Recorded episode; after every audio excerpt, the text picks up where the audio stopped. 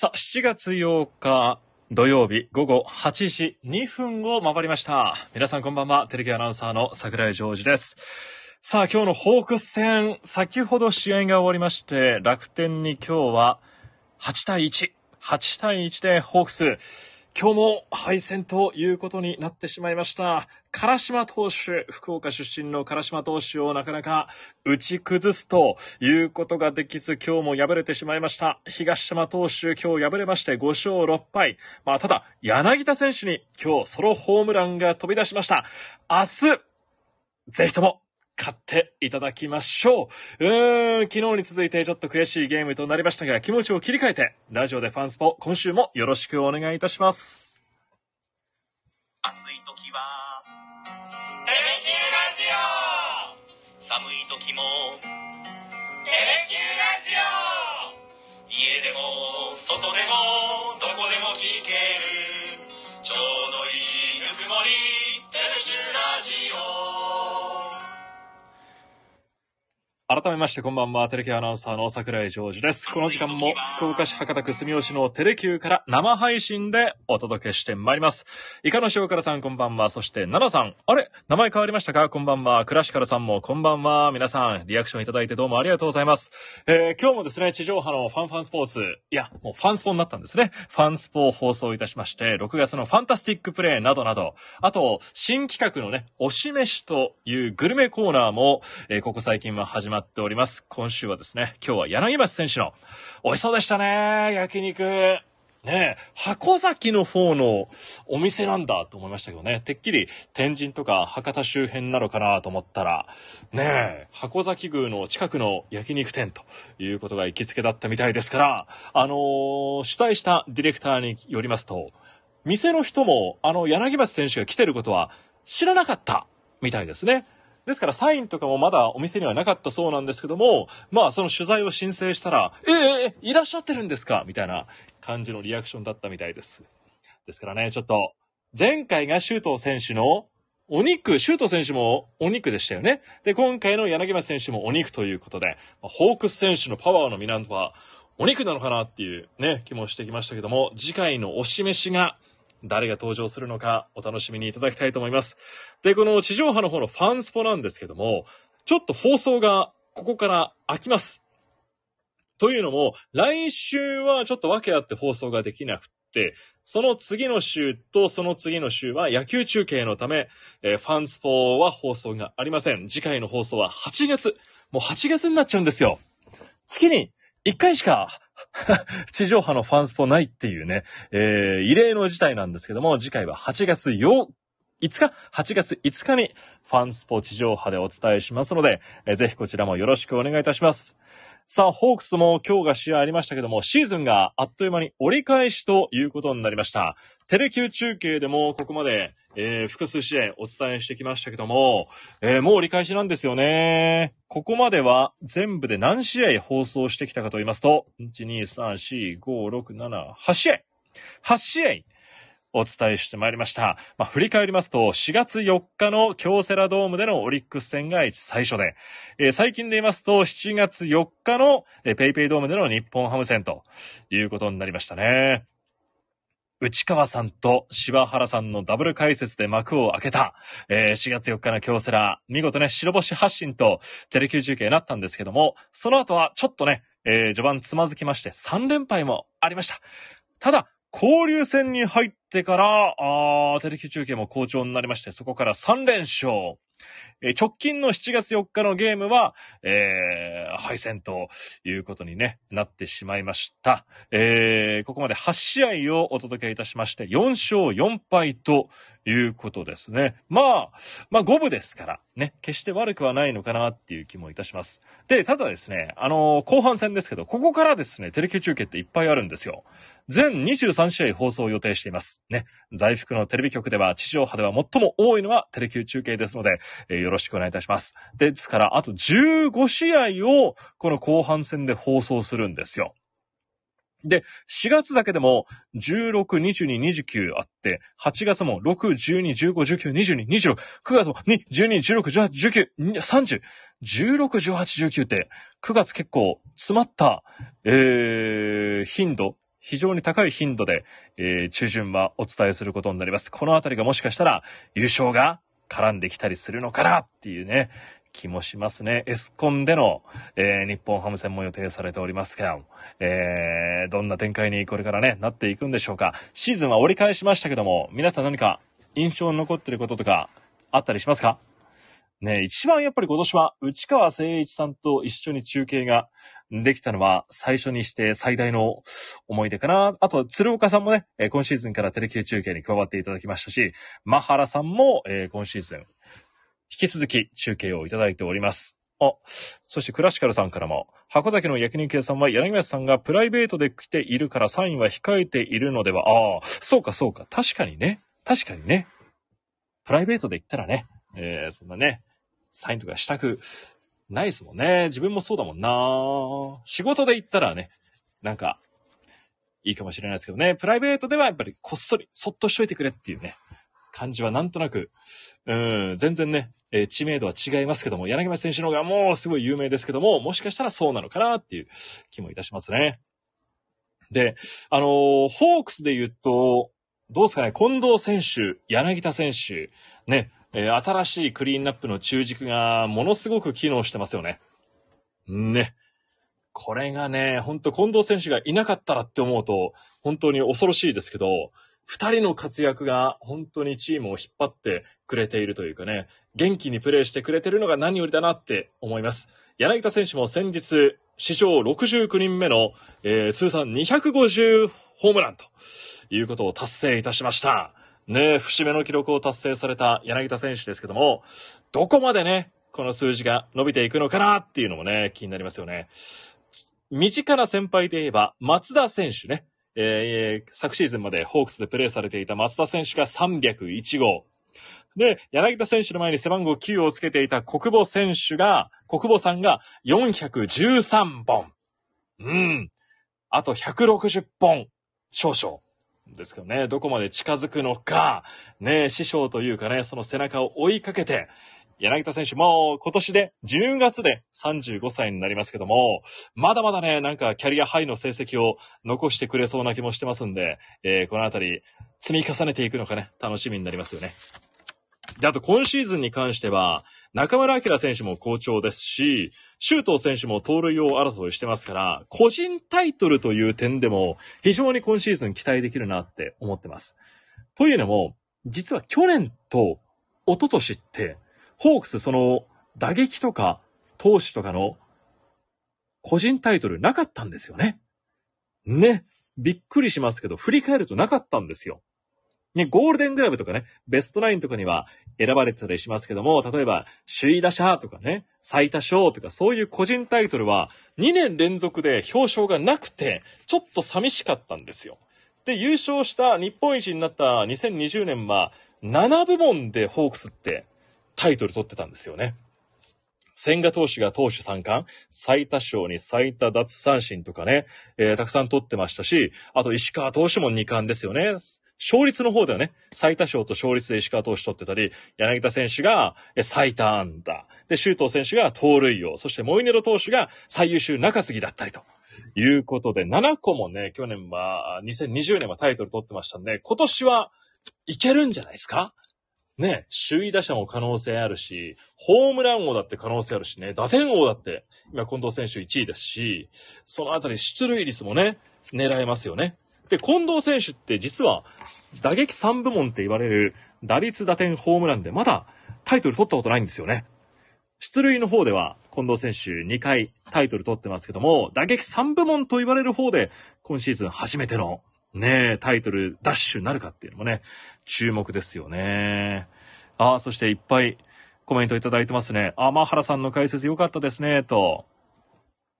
あ、ホークスファンは優勝の言葉控えてほしい。クラシカルさん。申し訳ございません。えー、そして先週の応援 YouTube のネット回線を改善を早急にお願いいたします。えー、このあたりはですね、あの、スポーツ部の方にも伝えておりますよ。イカの塩倉さん、前回の YouTube 配信、荒垣さんに飲まないのみたいなコメントが多くて笑いました。やっぱりね、10ヶ月前ぐらいですかね。えー、昨シーズンの、あの、泉酒造プレゼンツの時に、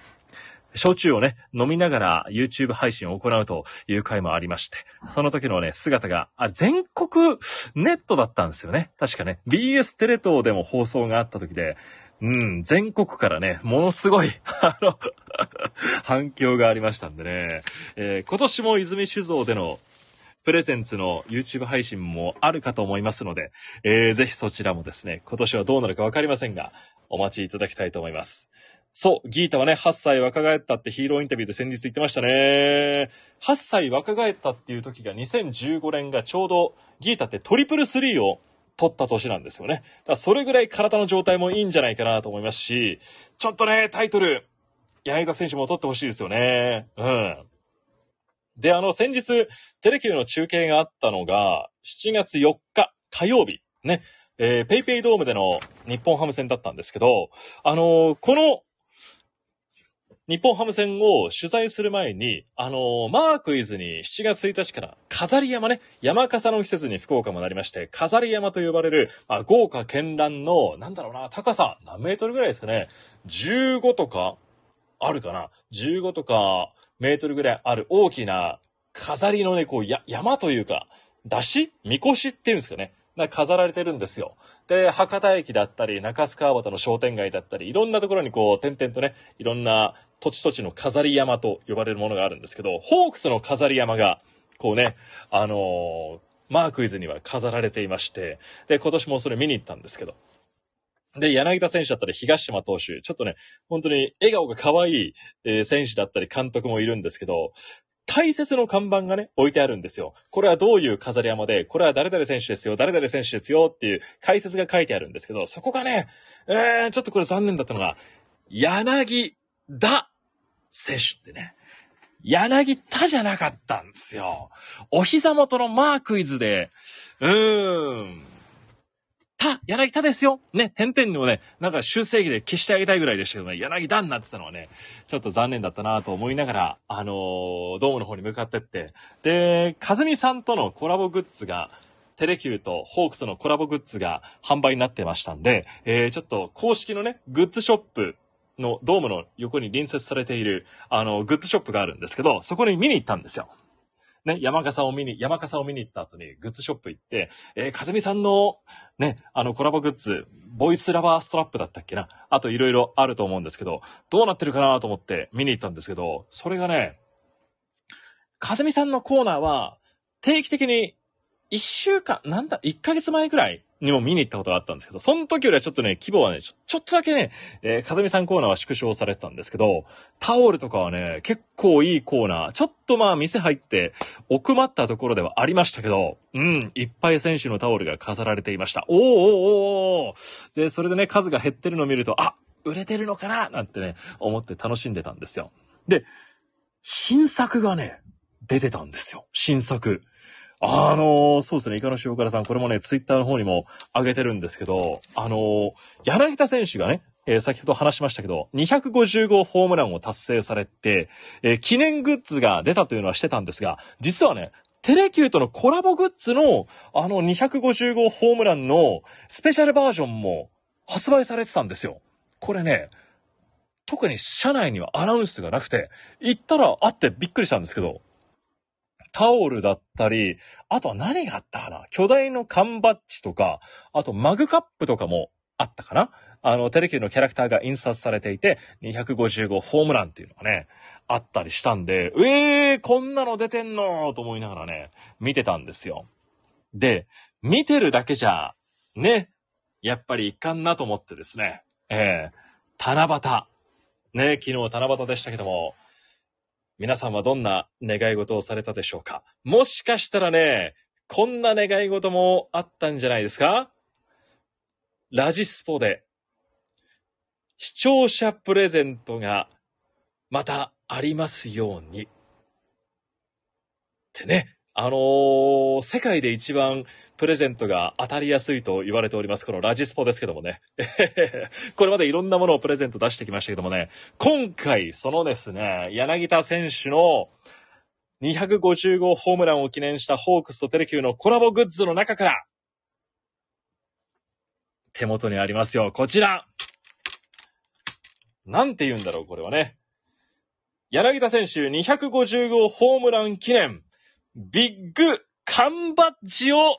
1名様にプレゼントいたします。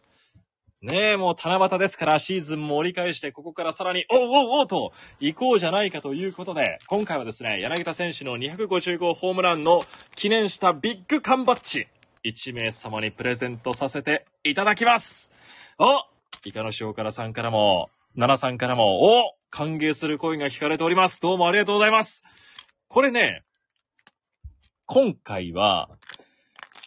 スポーツ部からもらってきたわけではございません。はい。スポーツ部にもね、このギータの250号ホームラン記念グッズはなかったんですよ。というわけで、私、えー野球中継前に、買ってまいりました。買ってきました。もうね、プライベートで買ってきました。もう、いつもこれを聞いてくださってる皆さんに何か届けたいということで、ええそうです。え えおごりでございます、今回は。はい。皆さんのために買ってまいりました。ちょっとちょっと、もっと感動する声が聞かれるかと思ったけど、弾いてる声が多いのかな買いましたよ、これ。自分でも欲しいなと思ったんですけども、これはね、やっぱり、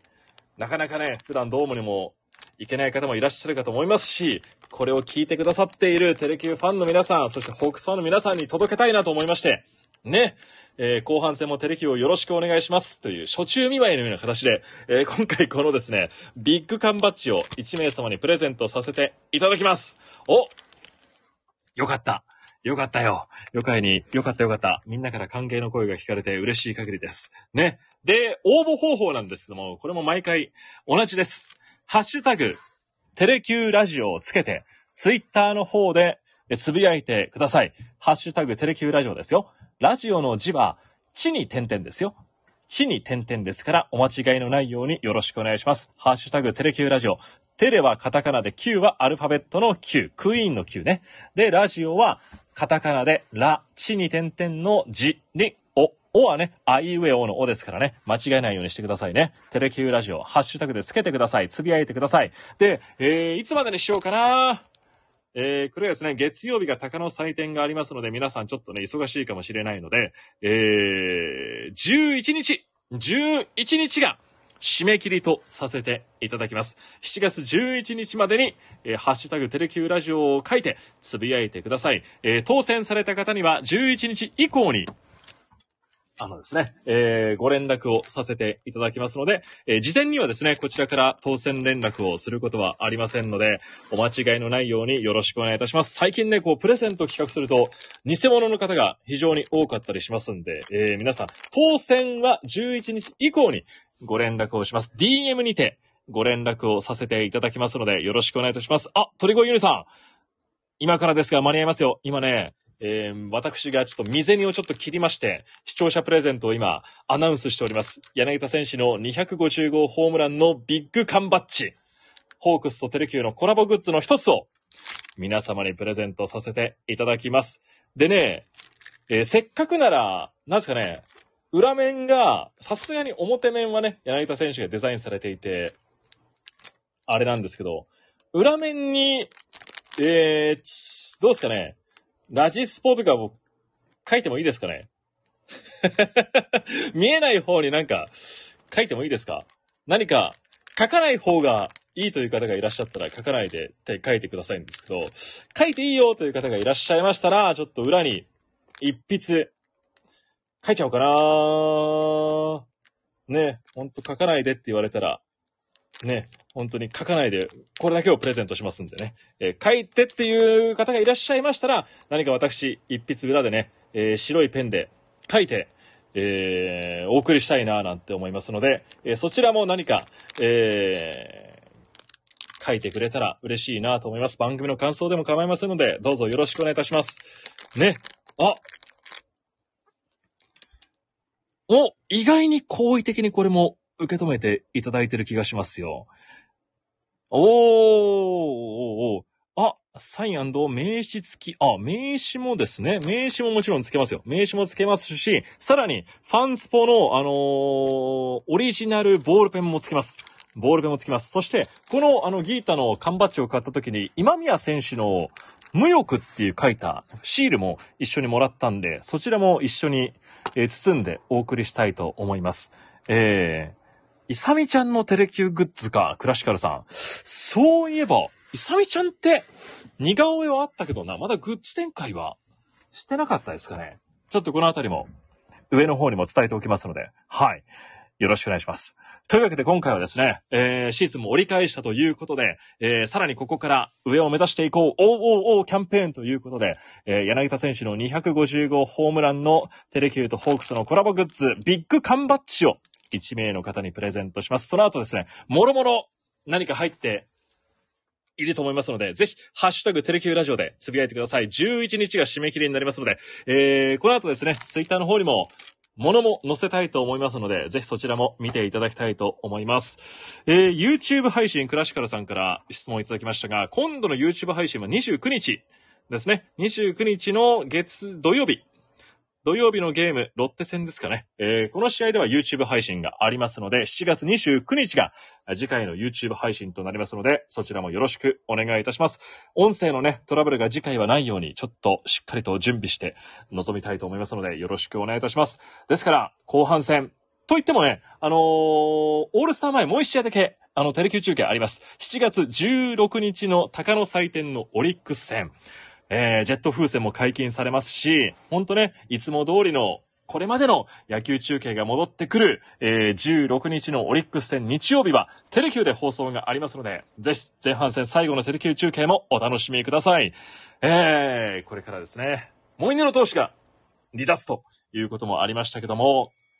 葛西投手も上がってきてくれましたし、ここはもう選手全員でカバーしてってね、なんとか2年連続の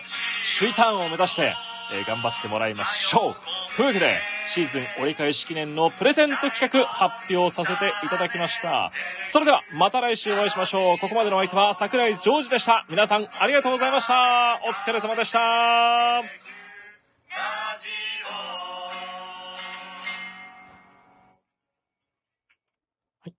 今回の放送アーカイブでも公開しますので、ぜひ聞き直してみてください。